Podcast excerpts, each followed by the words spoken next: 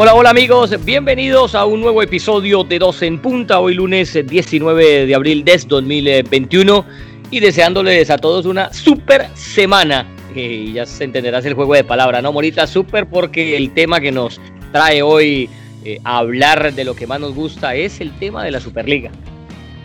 Porque hubo un bombazo mundial anoche con la declaración en cabeza de Florentino, el Real Madrid diciendo que se crea oficialmente la Superliga, después todos los dimes y diretes eh, de la prensa mundial, de futbolistas, de técnicos, sobre todo de los organismos eh, que controlan el fútbol en Europa, como la UEFA, también eh, se pronunció FIFA, mejor dicho, se ha pronunciado todo el mundo, Morita, menos nosotros aquí en Dos en Punta, hombre, y por eso estamos aquí. Morita, ¿cómo te va? ¿Cómo tomaste esa noticia, hombre? Que no has podido dormir, me dijeron. ¿Cómo estás, José? Un saludo muy cordial para todos, para ti, Hombre, a mí lo que me sorprende de todo esto de la Superliga Europea es como todo tan clandestino, como con un Twitter. Es decir, yo no vi una reunión de los directivos de los 12 grandes clubes que proponen esta creación en una gran rueda de prensa. Eh, no, esto ha sido como de un comunicado, debe ser producto de la pandemia. Eh, no sé, a mí todo esto me luce, me luce muy extraño, pero pues vuelvo a ratificarle que poderoso caballero es don dinero, ¿no? Y, esto pues es prácticamente eh, los grandes, que son los que toman la manija de todo, los poderosos, los eh, bienavientes, eh, determinan determinan y no importa lo que pase, donde, como diría don Alejandro Magno alguna vez, a su caballo, le dijo, donde pise mi caballo no volverá a crecer la hierba, y así decían los ah. poderosos. Entonces, no sé, esta es una situación muy extraña que se contrapone a lo que han, expresado muchos eh, profesores a lo largo de, la historia de lo que es la ética. No hay grandeza sin ética. Pero a ver, te pregunto, Mansalva, y Mansalva. Y esto, pues me parece que va como de la mano. Sí, señor, cuéntenme. ¿Te, ¿Te gusta lo de la Superliga o no? No, no, pero yo entiendo que es un negocio, porque es que esto es, hay que tomarlo con pinzas. Yo creo que esto es una, una, un, balón, un balón con muchas chuzos al lado, ¿no? Esto es como, como, como una especie de, de, estrella con varias puntas. Esto no tiene una visión nomás. Es decir, los clubes poderosos son los que invierten en grandes fichajes, son los que pagan grandes salarios, y la UEFA se nutre de ello y la UEFA es una entidad que en contraprestación, según los clubes, no les está dando lo que deberían de recibir por el esfuerzo que hacen muchas de estas que son sociedades anónimas, porque eso también hay que tenerlo claro. Aquí hay clubes que como sociedades anónimas eh, hacen, dan este paso al frente y hay otros que pudieron, no lo pueden hacer porque no son sociedades anónimas y dependen de socios y dependen de un sinnúmero de circunstancias legales para tratar de decir, pues sí, yo también hago esto o no, no puedo hacerlo por mi constitución, eh, por mi constitución eh, tributaria, eh, por, mi, por mi generación de corporación, por lo que significa ser una corporación deportiva. Entonces, ellos dicen, hagámoslo porque honestamente estamos hasta aquí de que la UEFA siempre se nutra de nosotros y en contraprestación no recibimos nada. Nosotros, eh, esto dejó de ser un deporte para convertirse en un negocio hace mucho rato. Y obviamente, pues los menos beneficiados son los equipos de, estrato, de estrato B, estrato C y estrato D, José. A ver, yo entiendo, mira que yo todavía eh, pienso y pienso y pienso y analizo eh, y a ver, si nos metemos por la parte romántica del fútbol como existe en liga, de esos equipos que pelean descenso, de esos equipos eh, no tan afortunados económicamente ni deportivamente eh, y que enaltecen también ciertas ligas, pues hombre, uno dice, esto eh, va a acrecentar más las diferencias. El grupo de los poderosos va a ser más poderosos y el grupo de los pequeños va a ser más pequeño. Ahora, para que no haya confusión, porque de pronto hay gente que nos escucha, muchas veces nosotros como periodistas manejamos el tema porque es parte de nuestro trabajo y creemos que la gente sabe todo como nosotros lo sabemos, ¿no? Que lo manejan perfectamente. Entonces, para los que todavía se preguntan, bueno, explíquenme mejor una ABC, un, es un libro, ¿no? Superliga para Domis. Expliquémosle a la gente y voy a tratar de hacer eh, eh, lo mejor posible. Vos me corregirás o si me hace falta alguna información de qué se trata esto. Esto eh, es una idea que surge en cabeza de Florentino Pérez y del Real Madrid, y que, de esto se lleva hablando décadas, de, alguna vez de estos equipos separarse de la UEFA, pero llegó el momento. Entonces, ¿qué, ha ocurrido? Se han reunido estos equipos grandes en cabeza de, Florentino. Está Arsenal, está el Chelsea, Liverpool, Manchester City, Manchester United y el Tottenham. Estoy hablando de los clubes más grandes eh, de Inglaterra. Está el Inter, Juve y Milan, los más grandes de Italia. Y está Barcelona, Real Madrid y Atlético de Madrid, los más grandes de España. Se hablan que en un futuro se estarían uniendo el Bayern Múnich y el Paris Saint Germain, pero lo cierto es que ellos por ahora no han dicho sí sí o sí no, pero estos son los que les mencioné, los equipos eh, fundadores. Entonces, ¿a qué se debe esto? Simplemente eh, vieron eh, la oportunidad del negocio de generar más revenue en sus arcas de lo que le da la, la Champions League. Ahora, esto no es que va a acabar con las ligas, porque el formato del torneo es para jugarse entre semana, como se juega la Champions, jugar esta Superliga entre semana y el fin de semana jugar las ligas común y corriente. O sea que no es que ya el Real Madrid va a dejar de jugar en la Liga Española, ni la Juve va a dejar de jugar en la Serie A, ni el Liverpool va a dejar de jugar en la Liga Premier. No, simplemente esto va de frente contra la Champions League, que sería el torneo que estos equipos eh, en, los que no participarían más. Por eso la UEFA, en cabeza de su presidente Seferín, eh, no está echando humo hasta por las orejas y ha salido eh, a decir lo que ha dicho, ¿no? Porque trató a Florentino y a, esta gente, por ejemplo, de víboras narcisistas, los llamó los, los sucios 12 o dirty 12, eh, los llamó eh, que solamente pensaban en el dinero, cualquier cantidad de, bueno, a, Agnelli, que curiosamente él es el padrino desde una de sus hijas, eh, lo llamó mentiroso compulsivo. Entonces, se genera es principalmente para eso. ¿Qué buscan los equipos de la Superliga? Simplemente ganar más dinero. La, con la Champions League se ganaban dos pesos, ahora se piensa ganar seis o siete. Y ese es el motivo de todo, pero no es que se vaya a acabar las ligas como por ahí mucha gente de pronto ha dicho mal, porque lo he leído, eh, sino que también las ligas han dicho que esta está mejor, ¿no? La liga, es, la liga española, por ejemplo, en cabeza de Tebas y otras ligas se han pronunciado, incluido la UEFA, diciendo que los equipos que participen en este torneo no podrán jugar ya en la liga locales. Y yo me pregunto, ¿existiría o existirá la liga española sin Real Madrid, Barcelona y Atlético?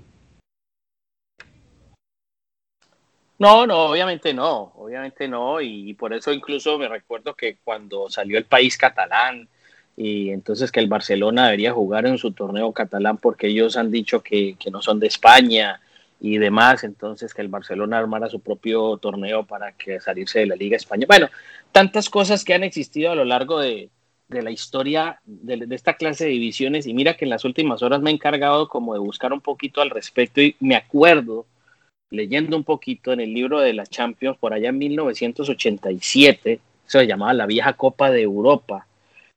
El señor Ramón Mendoza, entonces presidente del Real Madrid, con Silvio Berlusconi, presidente del Milan, dueño del Milan y dueño de unas televisoras, dijeron, nos llevamos a Real Madrid y al Milan de este torneo de la Copa de Europa, ¿no?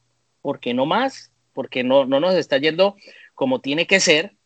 Entonces, fue un duro golpe para la UEFA, pero la UEFA pudo evitar que este par de equipos se salieran, reformaron la Copa de Europa y cuatro años más tarde nació la Champions League, ¿no? Entonces, uno dice, hoy pasa un cisma que es mucho más grande, porque no son dos equipos de la talla de Real Madrid o Milán, sino que se une Juventus. A propósito, al, dueño de la Juve lo ha cogido el, presidente del Torino y le ha dicho traidor, eh, porque, porque a raíz de este, de, todo lo que está pasando, parece que eh, se estaba esperando que unos fondos de inversión italianos le ayudaran a los equipos italianos y que con esto ya no, se va, no va a pasar en fin, pero cuando ya hay varios equipos, cuando hay 12 equipos aquí, los 12 apóstoles, no sé, como que le quieran llamar, yo le diría los 12 apóstoles un poco rebeldes aquí. los sucios 12 los llamó Serafín. es decir, yo digo, yo digo, cuando yo cuando yo leo eso de eso de Ramón Mendoza y Silvio Berlusconi en el en el 87, que fue un cisma para la UEFA, fue un golpe duro. Entonces ahora viene esto pero aparentemente es difícil para la UEFA manejar 12, convencerlos a todos, aquí hay gente poderosísima, aquí hay mucho dinero de por medio.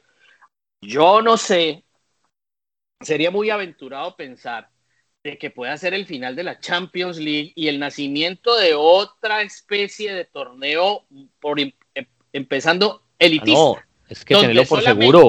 Este, esta Superliga es el final de la Champions. Claro, pero eso, pero entonces es ¿y qué va a pasar con los demás? ¿Y qué va a pasar con los formatos de las ligas? Eh, ¿qué va, pero, aquí déjame te hago esa pregunta. Ponele, metele, un frenazo ahí en eso. Yo te hago esta pregunta. Tiene Florentino, vamos a poner ejemplo de Florentino, que es la cabeza más, saliente, más sobresaliente aquí, ¿no? ¿Debería Florentino preocuparse por lo que pase con el Eibar? ¿A Florentino y al Real Madrid como institución le debería preocupar lo que pase con el Levante? ¿O a Florentino, representante de este conglomerado, de, ¿no? de esta empresa poderosa, millonaria que es el Real Madrid, le debe importar solamente lo que ocurra para el Real Madrid y con su futuro? Yo, yo te lo voy a responder simplemente no con una frase mía, porque aquí dentro de mi pequeña biblioteca tengo libros de economía que por ahí leo y me encontré con esta frase del señor Jeffrey Sachs, El precio de la civilización, y lo voy a poner entre comillas. Bajo las crisis económicas subyace una crisis moral. La élite económica cada vez tiene menos espíritu cívico. Eso no te hace grande Está bien, y, aplica perfecto, ¿no? Aplica perfecto para esta situación, esa cita. Por, eso te digo, y a mí eso moralmente me, me, me, aplaca. No me parece, no me parecería justo, pero entiendo que esto es, esto es una economía de mercado, que el capitalismo cada vez es, que esto cada vez vivimos en el capitalismo, nos encanta el capitalismo, ¿no? Implacable, pero sí creo que sí creo que el patrimonio más grande que tiene cualquier club en el mundo, por más pequeño que sea, es el hincha y el hincha hay que respetarlo.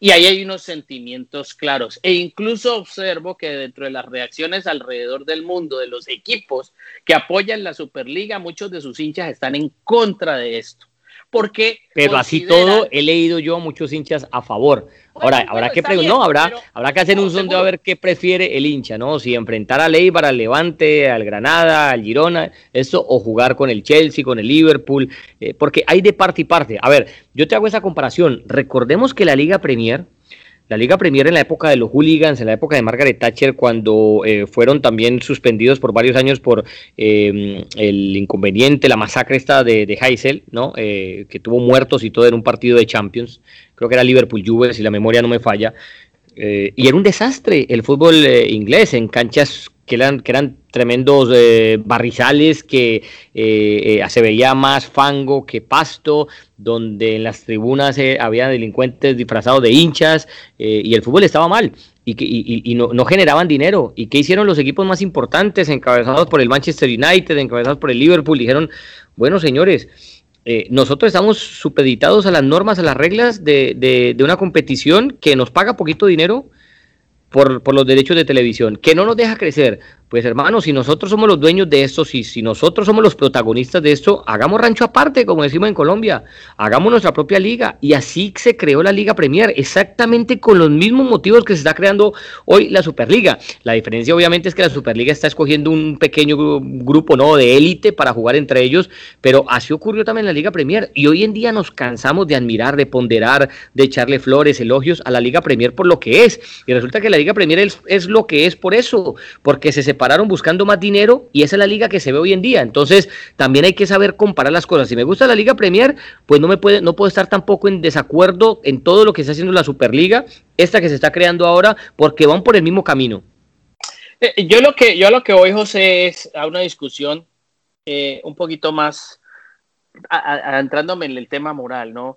Eh, a los futbolistas nosotros le exigimos que respondan y sean responsables por sus actos en la cancha. Pues a los líderes tienen que responder por sus actos. A mí me parece que aquí hay donde la ambición rompe el saco, ¿no? Llega un momento en que la, egolatría, la codicia pura, pues diríamos que pueden llevar a la, humanidad al absurdo de que seguimos conviviendo en medio de obscenas fortunas con gente que, que, por ahí se muere de hambre y, ellos permanecen indiferentes a este drama eh, que, está allí, que es verdad también. Pero pero estamos hablando de un deporte que como deporte es más importante hoy ganar dinero que obtener trofeos, como están las cosas. Como están es que, las cosas. el que no sepa eso, el que no se haya dado cuenta de eso que vos acabaste de decir, vive en una burbuja.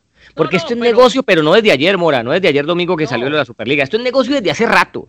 Correcto. Entonces, entonces diríamos que allí es donde se desvirtúa todo cuando comienzas a amenazar a los jugadores de que no pueden jugar con sus selecciones, de que no pueden jugar la Eurocopa, de que no pueden... Y entonces, ¿quién sabe ello cómo se va a ver afectado en temas de sus contratos con estos mismos equipos que apoyan la Superliga?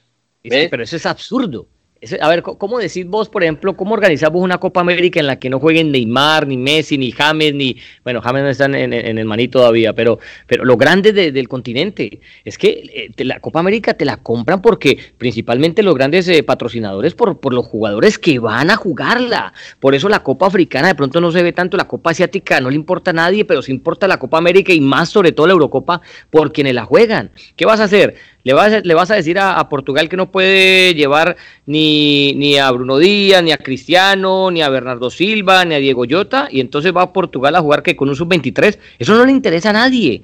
Es que partamos, partamos de que esta avalancha no inició ayer. Esta avalancha, Morita, se inicia desde que vos le compras la camiseta de, de, para salir del Real Madrid, del Barcelona, a tu hijo, que cuesta 140 dólares o 140 euros y que la hizo algún trabajador en una fábrica en Bangladesh, en la India, lo que le pagaron miseria. Pero vos a tu hijo le estás comprando la camiseta más cara porque es negocio. Sí, vos el remonticismo de que crees que tu hijo se hincha el equipo que vos sos hincha eh, y, y, y, le compras todo al equipo, pero son precios desbordados y lo han sido siempre. Cuando vos compras unos guayos, pero eso no quiere para jugar bien. fútbol. No, no, no, claro, claro, yo no estoy diciendo que esté bien, pero estoy diciendo que es el ritmo de la vida, que no solamente los ávaros son Florentino, ahorita esta gente que sale y dice vamos a crear la Superliga donde vamos a jugar la élite porque son es donde más dinero podemos sacar. No, esto viene de todo porque vivimos en un mundo netamente capitalista, gústenos o no, nosotros vivimos en Estados Unidos, que es netamente capitalista, eh, y, y, estamos en el sistema y vivimos de la oferta de la compra y la demanda. Y para mí esto que se está creando la Superliga es una oferta de compra y demanda. Por eso te hacía la pregunta, ¿a Florentino Pérez le debe preocupar? No, porque él lo elige unos socios y el día que no dé resultados, pues lo van a sacar. Eh, o, el presidente de Coca-Cola el día que Pepsi lo supere, pues lo van a sacar. Entonces al presidente de Coca-Cola, al CEO de Coca-Cola, le tiene que preocupar lo que pase con Coca-Cola. Y si mañana puede ganar 8 pesos en vez de 5, pues lo va a hacer. Si está bien o no éticamente hablando es otra discusión, pero como estamos hablando del tema capitalista y ese mundo voraz que nos envuelve, pues hombre, el, presidente de Coca-Cola no puede estar preocupado si a, Pepsi le está yendo mal, ah, entonces como a Pepsi le va mal, entonces nosotros que no nos vaya bien porque ellos le está yendo mal, no, no, cada uno hace y, y mira y ve por los intereses de lo que uno está a cargo, por lo que lo nombraron. Entonces yo por eso entiendo en este sentido a Agnelli, entiendo a Florentino, porque yo lo que quieren es sacar mejor provecho para sus clubes. No, yo creo que de todas maneras en medio de esas decisiones hay una falta de moral que es una peste que no solamente ataca al mundo de los negocios y ataca a toda actividad humana per se y la ha hecho por, por toda la vida. Y yo no vengo aquí a dictar clases de moral, ni soy profesor de ética, ni mucho menos. Pero eso también tiene sumido al mundo en eso, en un abismo sin fondo donde termina todo el mundo dándole como la razón a esta clase de cosas. ¿Sí me entiendes? Entonces, ¿por qué? Porque ah, lo hago por negocio. Ah, pues no me importa, pues lo hago por negocio. Ah, no, sé qué. Y mira, lo, y, mira la falta de credibilidad de estas instituciones, porque yo también puedo entender que los clubes grandes estén buscando un rédito, pero por favor, porque cómo no, pues ahora el fútbol lo maneja la televisión con sus horarios. Los patrocinadores ponen unas camisetas que uno ni ya ni ya ni se identifica uno con esas camisetas de los clubes de los cuales uno era hincha. Por los colores. Y muchísimas, y muchísimas cosas han ido cambiando por este tema de la, de la falta de ética, de moral, de respetar un poquito ciertas condiciones, ciertos tratados de, de, libre convivencia y de buena convivencia. Obviamente, obviamente estamos sujetos a eso. Ahora, en caso tal mañana, como está esto de la Superliga, mañana pueda que la Liga Española diga, bueno, entonces como ustedes tienen su Superliga en Europa, entonces le digan a le digan a Real Madrid, a Barcelona, o a los bueno, ustedes jueguen ustedes al Atlético. al Atlético de Madrid, digan, jueguen ustedes tres un torneito aparte y nosotros hacemos casa aparte acá. pero ¿sabes qué pasa si eso pasa? Valga la redundancia que la gente va a comprar ese torneo, que la gente va a ver el torneo donde está Atlético, Real Madrid y, Barcelona, y no va a ver al resto, porque bueno, vivimos en la televisión y, a nosotros, eh, obviamente, eh, la gente no, no tiene por qué saber estas cosas, pero a nosotros nos llegan los ratings de los partidos y, la programación en la que estamos. Nosotros sabemos a ciencia cierta qué es lo que se ve y qué no se ve. Y sobre todo los florentinos y sobre todo los dueños de, canales saben qué se ve y qué no se ve. Y cuando vos en la pantalla pones un Celta de Vigo Eibar, eso no lo ve nadie. Y con eso no quiero demeritar a estos dos equipos, pero es la realidad. Usted que nos está escuchando, usted lo sabe bien, que usted no se levanta por la mañana ni programa su día para ver el partido de Eibar contra el Getafe. Usted se programa para ver a su Barcelona, para ver a su Atlético o para y, te meto el Atlético ahí, pero también si querés bajarlo de esa ecuación.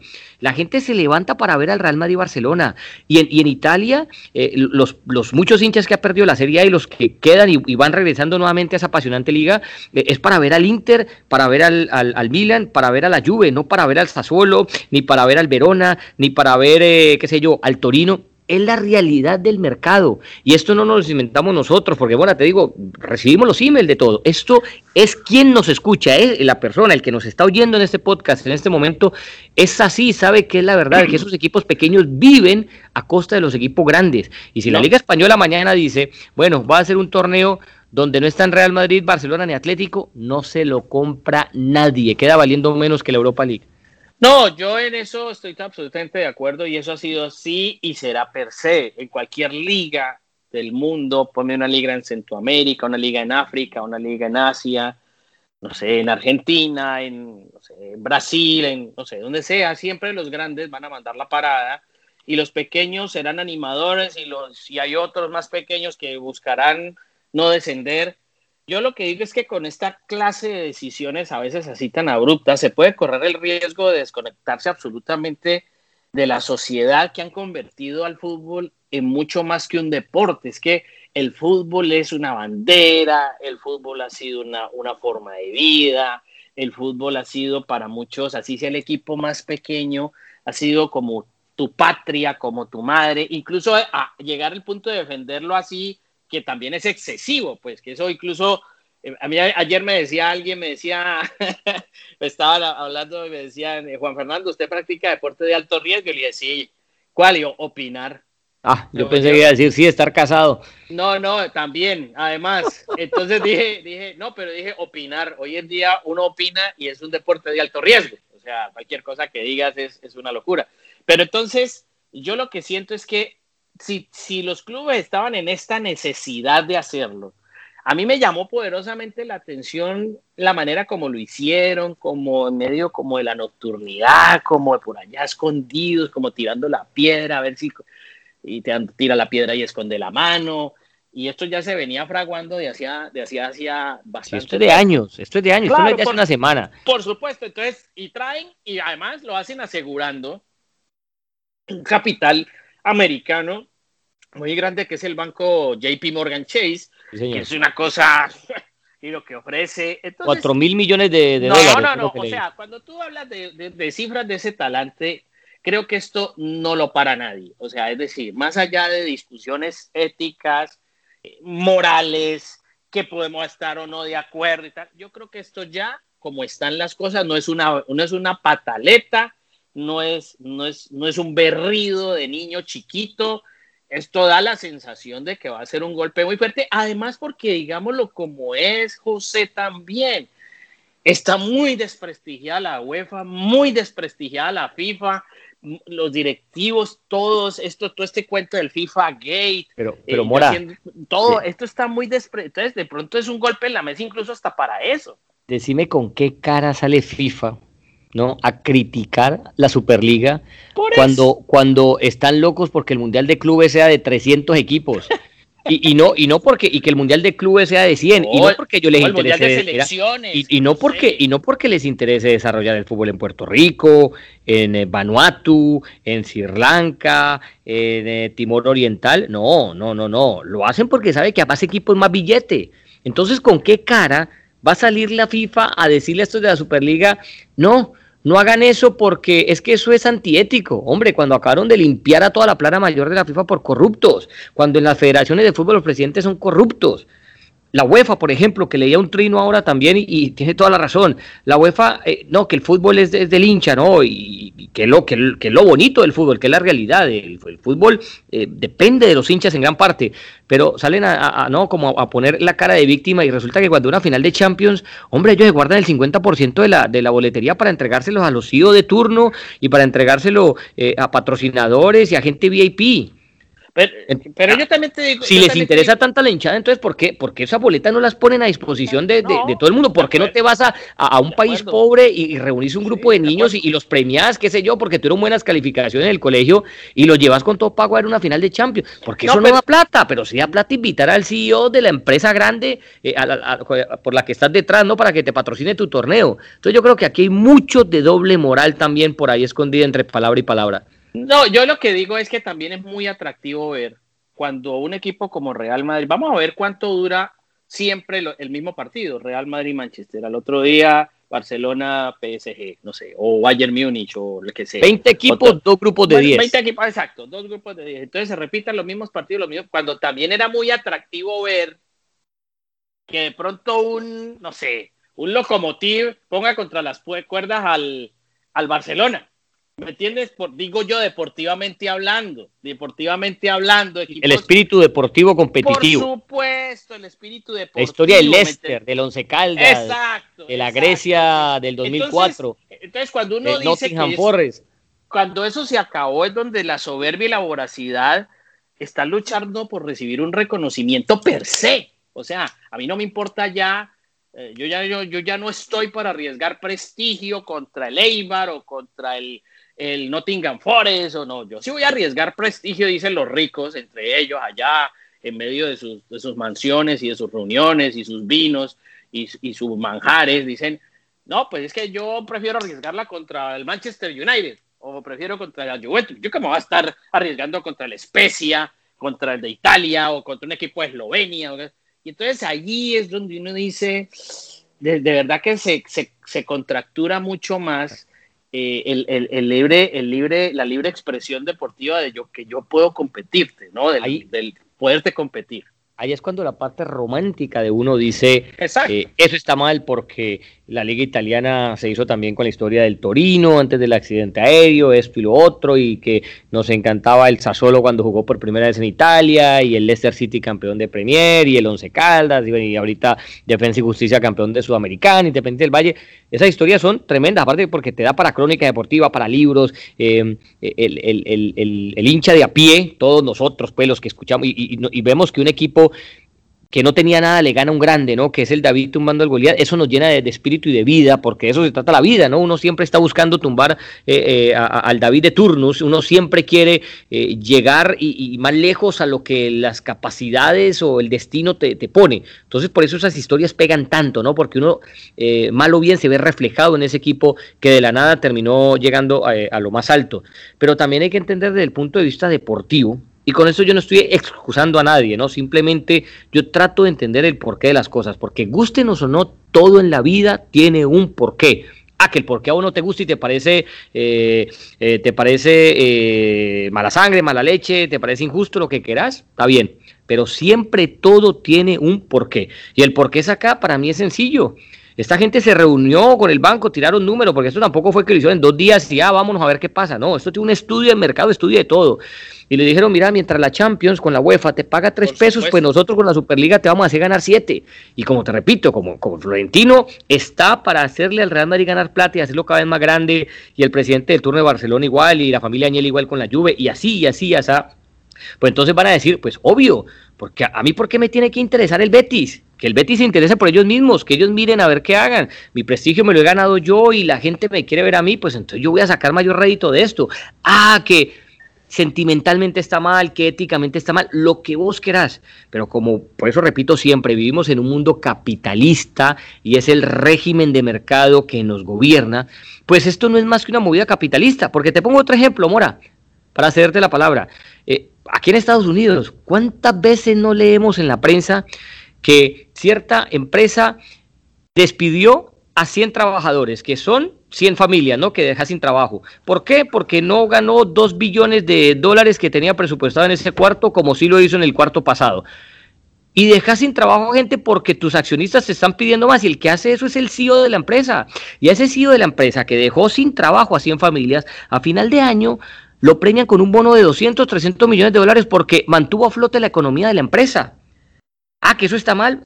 Por supuesto que está mal. Para mí eso está mal, porque eso es, eso es la corrupción del dinero, de, priorizar, ¿no? La, eh, de que el rico sea cada vez más rico sin importar si dejaste sin trabajo a 100 familias, que de pronto eh, tu hijo lo tienes que mandar a la universidad, que estás pasando problemas porque no puedes alimentar, porque no conseguís trabajo, lo que sea. Pero es la vida en la que vivimos y a menos de que nosotros nos dé por cambiar el sistema, ¿no? De, de, que para que te tilden de socialista, te tilden de comunista, esto y lo otro, pues son las reglas del mercado. Gústenos o no, Mora, son las reglas del mercado. No, por, e, eso, por eso, por eso hay que aclarar varias cosas. Hay una situación romántica en la cual yo no comparto, pero obviamente esto es una selva de cemento y la selva de cemento es eh, con, con, con, edificios, edificios cada vez más, más impersonales, eh, sin corazón, como son las empresas, ¿no? Y donde hoy el Robin Hood no le roba a los ricos, sino a los pobres. Entonces, cada vez, eh, como era la historia anterior de Robin Hood, estamos al revés. Y obviamente el fútbol, hablando de lo que ha ocurrido con la Superliga, replica lo que es la complejidad humana. Es decir, eh, desde los grandes valores éticos, morales, deportivos, competitivos, hasta las grandes miserias o pequeñas miserias que puedan ser incluso decisiones como estas, donde se llevan por delante a, como dice mi santa madre, año Raimundo y todo el mundo. Y entonces, que digan lo que quieran eh, y se pueden parar en las pestañas, que esto,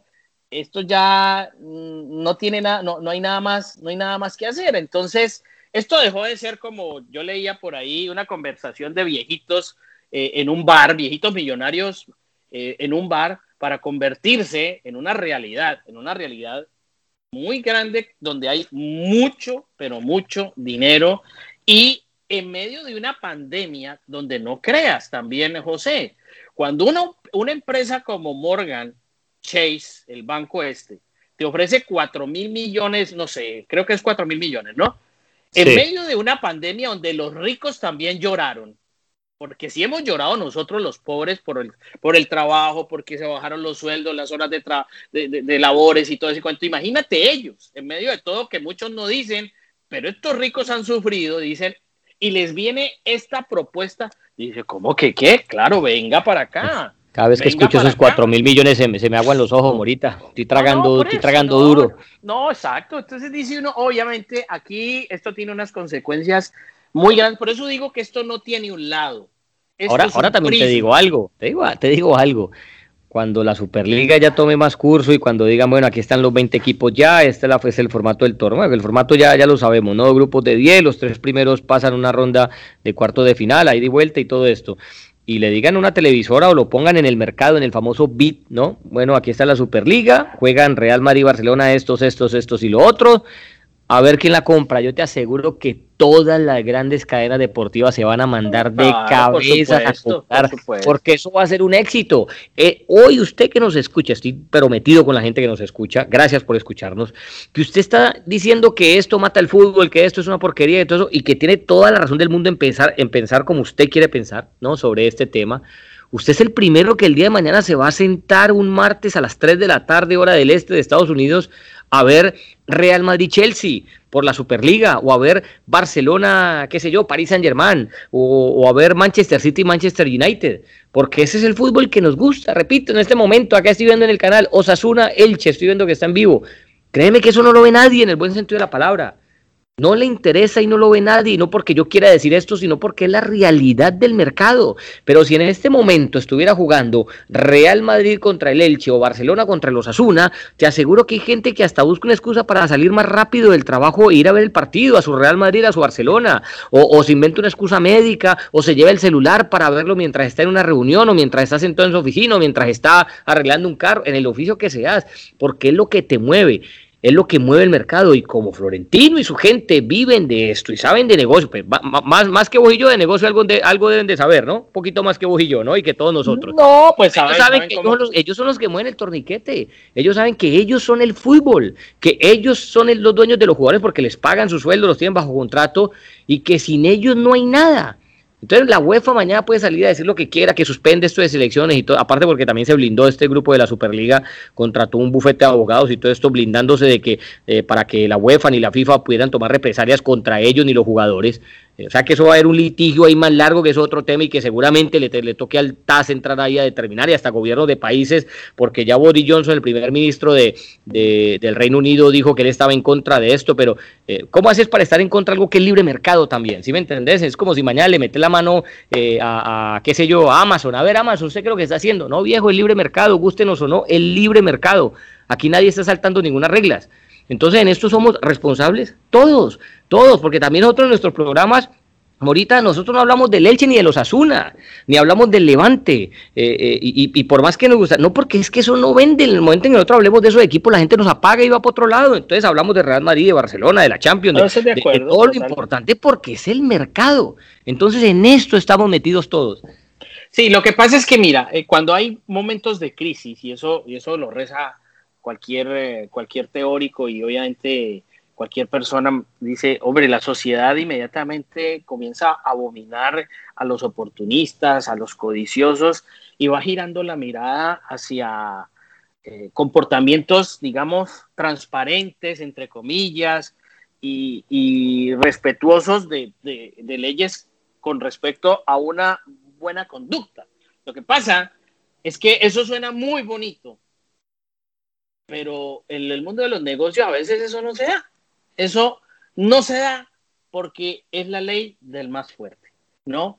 Es la ley de la selva, es aquí, aquí yo pongo las condiciones. El mundo es la ley de la selva, Mora. Sí, por eso te digo, cuando uno ve todos esos documentales. Lastimosamente es así. Y exactamente, es así. Entonces, eh, eh, en la selva solo hay un rey, que es el león, dicen, que es el león.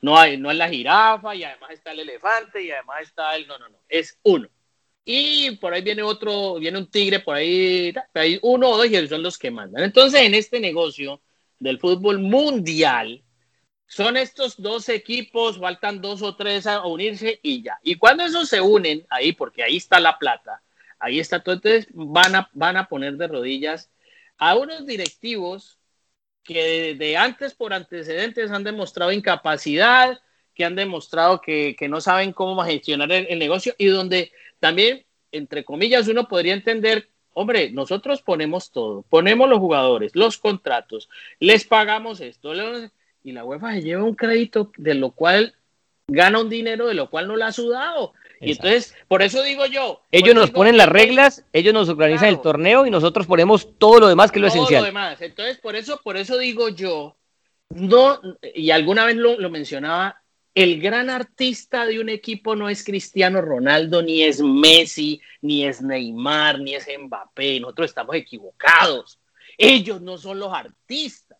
Los reales artistas del fútbol son los que le pagan a esos tipos. Es el, el real artista, esto es el señor Florentino Pérez, que consigue los 50, 60, 70 millones para pagarle a Cristiano.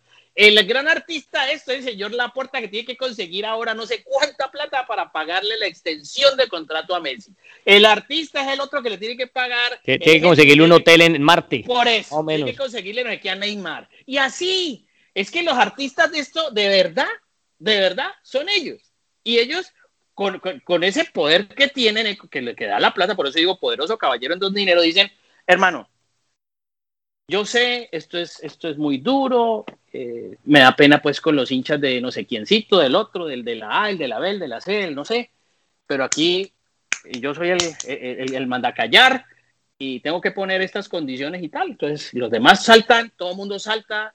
A mí, honestamente, me suena bastante arrogante eso, pero es un negocio y esto es un mundo increíblemente de negocio donde la ética no, no, no existe, pero yo creo que esto no lo va a parar, es nadie. Bueno, y yo con eso termino, que ya eh, nos fuimos largo, creo que ya lo hemos dicho todo. Así como en el tenis, eh, para contrarrestar el poder de la ATP, existe no Nadal, Federer, si acaso Djokovic, que siempre salen y hablan duro y tienen su mini organización donde representan a los jugadores, donde tienen la palabra, la, llevan la batuta por lo grande que son y lo que han significado en el deporte. Pues yo creo que ante esta situación sería bueno, yo sé que existe un FIF Pro, que es el que aglomera a jugadores, 60 mil en todo el mundo, esto y lo otro, pero sería siempre bueno, no sé, escuchar a la élite élite, a Messi, a Cristiano y al que venga por ahí a un Mbappé, a un Neymar, no sé, un grupo de 5 o 10 futbolistas, Lewandowski, de jugadores futbolistas de peso pesado, ¿no? Correcto. Que son ídolos mundiales. Correcto. Y ver qué piensan ellos de esto también, porque ellos no pueden ser simplemente máquinas de, ah, porque me pagan y yo aquí cobro los 50 millones, entonces que, que yo, que, que hagan conmigo lo que quieran. No, sería bueno escucharlos a ellos, porque por ahí habló Figo, por ahí habló Ander Herrera, por ahí habló el uno que el otro, Klopp habló también, pero, pero a ver, no, no son jugadores de tanto peso, pero si, si sacaron un comunicado, como repito, en el tenis lo han hecho Federer, Nadal, en cabeza de los jugadores, pues sería bueno saber qué piensan también, ¿no? Y, yo creo que la palabra de ellos tomaría mucho valor, tomaría mucho sentido, lo, va a tener mucho más peso, por ejemplo, lo que nosotros hablemos aquí en este podcast, no, por o lo que hablemos en el Locker Room, o lo que diga un periodista cualquiera, o lo escriba alguien en el New York Times. Yo creo que la palabra de ellos eh, se debe escuchar, se debe escuchar en este momento para saber qué es lo que quieren y si están de acuerdo o no. Y más o menos desde ahí empezar a, a, limar, a zanjar asperezas, ¿no? A ver eh, para dónde nos vamos, porque esto va a ser un antes y un después en el fútbol. Y como vivimos del fútbol y como usted que nos escucha es tan fanático del fútbol y vive y consume fútbol, es parte de su vida, eh, pues yo creo que estamos en un momento clave momento clave en el rumbo que pueda tomar el fútbol y será, repito, muy importante siempre escuchar a la élite del fútbol. ¿A qué me refiero a la élite? Es a los jugadores élite.